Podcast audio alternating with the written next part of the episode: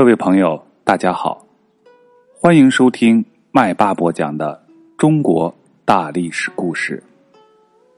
本节继续播讲西晋、东晋和十六国时期的故事。甘宝编写《搜神记》。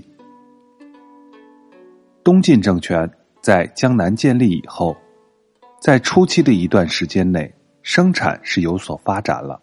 文化事业也是比较繁荣，在文学艺术方面涌现出了不少的人才。这个时期有个名字叫做甘宝的历史学家，奉晋元帝司马睿之命，写了一部叫做《晋纪》的历史书。晋纪就是晋朝的记录，同时他自己又根据听到的故事。和书上看到的材料，编写了一部小说《搜神记》。《晋纪》这部历史书后来失传了，不过《搜神记》却是一代代的流传下来。《搜神记》对后世影响非常深远，如唐代传奇故事、蒲松龄的《聊斋志异》、神话戏曲《天仙配》。以及后世的许多的小说、戏曲，都是和他有着密切的联系。后有托名陶潜的《搜神后记》十卷，和宋代张炳文的《搜神秘览》上下卷，都是《搜神记》的仿制品。《搜神记》的内容包括了故事和传说。下面我们选几篇故事给大家分享一下。有一篇名字叫做《干将莫邪》，写的是楚国有一对擅长铸剑的夫妇，名字叫做干将莫邪。他们替楚王铸剑，三年才铸成了一把雄剑，一把雌剑。干将知道铸剑的时间太久了，楚王一定会发怒，很大的可能会杀掉自己，于是他就把雄剑藏起来。拿了瓷剑去献给楚王，临走的时候，他对已经怀孕的妻子莫邪说：“咱们为楚王铸剑，三年才铸成，楚王一定会发怒的。我这一去，他说不定会杀死我。将来你如果生下了个儿子，等他长大了，告诉他，出门望南山，有棵松树生在石头上，剑就在他的背面。”说完，他就走了。到了王宫，干将将剑献给了楚王。楚王叫人一看，就说：“这剑不是有一雄一雌两把吗？现在只献上了雌剑，不献雄剑，这真的是有意欺骗大王。而且楚王确实因为干将他们延期完成，所以也想杀掉他。于是楚王顺手就把干将给杀了。”莫邪生了个儿子，取名叫做赤壁。等他长大了，问他母亲道：“我的父亲到哪里去了？”母亲告诉他说：“你的父亲替楚王铸剑，三年才铸成。楚王发怒，杀了他。他临走的时候，叫我等你长大了告诉你。出门望南山，有棵松树生在石头上，剑就在他的背面。”赤壁听了。出门往南望，但是却不见有山，只见堂前有一棵松树做的柱子立在一块石头上。于是他用斧头砸开石头，在背面果然找到了那把雄剑。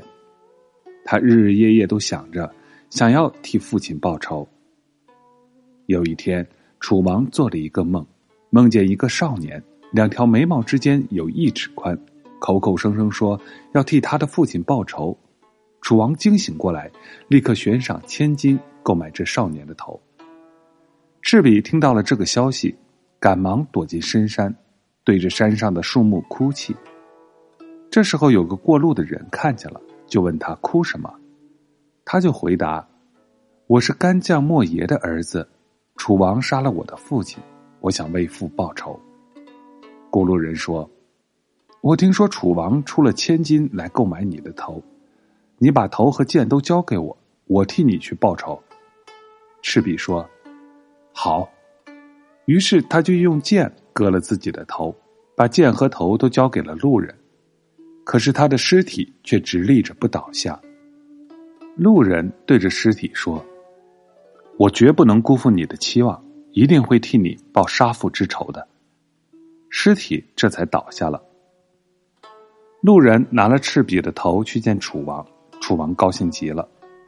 这时路人说：“这是勇士的头，应当把它放到开水里去煮。”楚王命令架起大锅来煮头，可是煮了三天三夜，也没有把头给煮烂。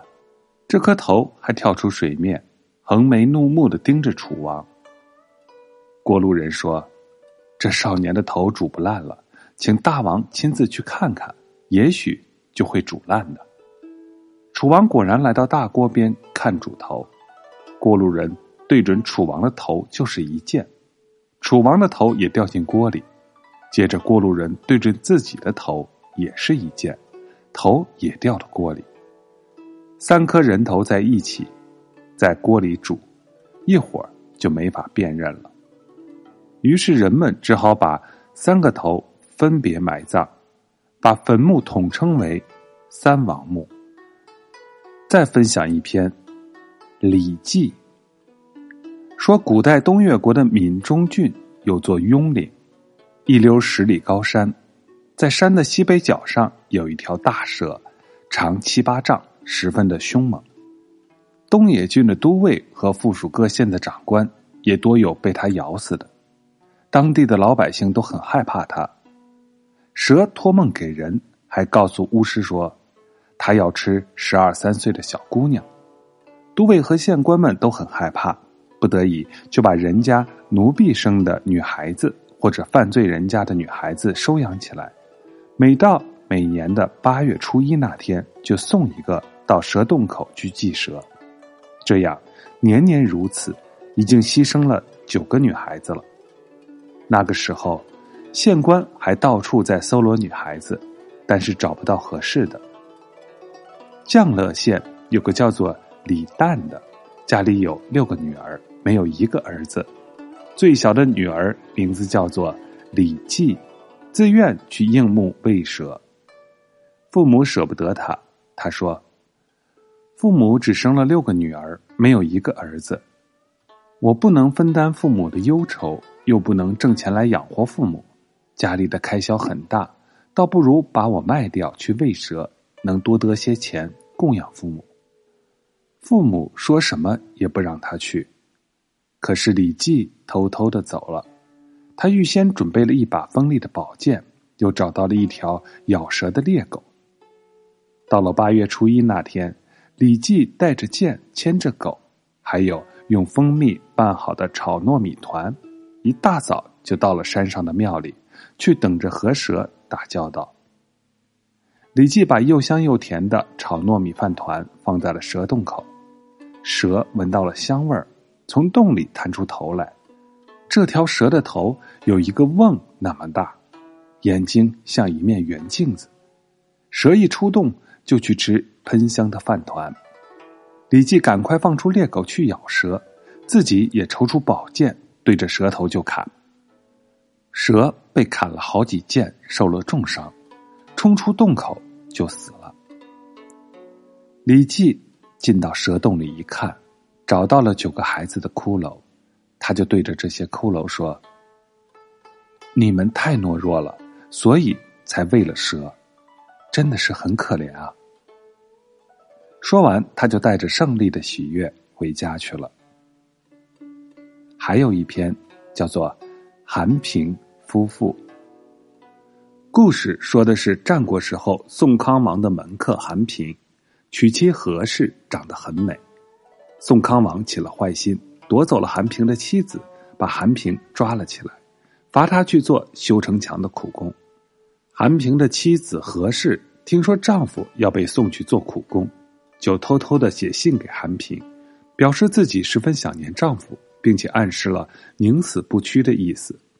不料这信却落到了宋康王的手里，韩平非常害怕，不久就自杀了。何氏趁着没人注意的时候，偷偷的把自己身上的衣服的线缝拆开。宋康王强迫他成亲，他跳楼自杀，因为他的衣服线缝已经拆开。旁边的人拉住他的衣服救他，但是也没有拉住，他还是从楼上跳下来摔死了。他在衣带上写着遗嘱，希望宋康王答应他与韩平合葬在一座坟墓里。宋康王非常生气，不答应这个请求，反而故意的把他和韩平的坟墓一个修在东边，一个修在西边。宋康王气呼呼的说：“你们两口子相爱，我偏叫你们分开。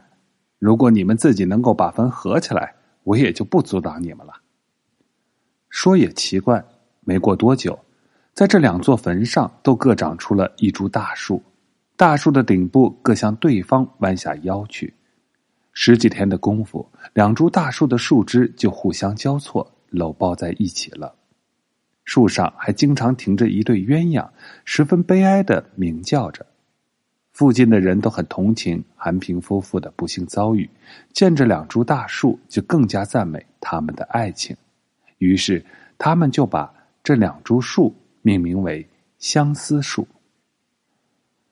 在以上这三篇故事所表现出来的思想情感，说明《搜神记》的作者甘宝也是爱憎分明的。《搜神记》算得上是中国最早的一部著名小说，甘宝也不失为中国最早的一位小说家。好了。本节的故事讲完了，下一节我们要讲书圣王羲之的故事。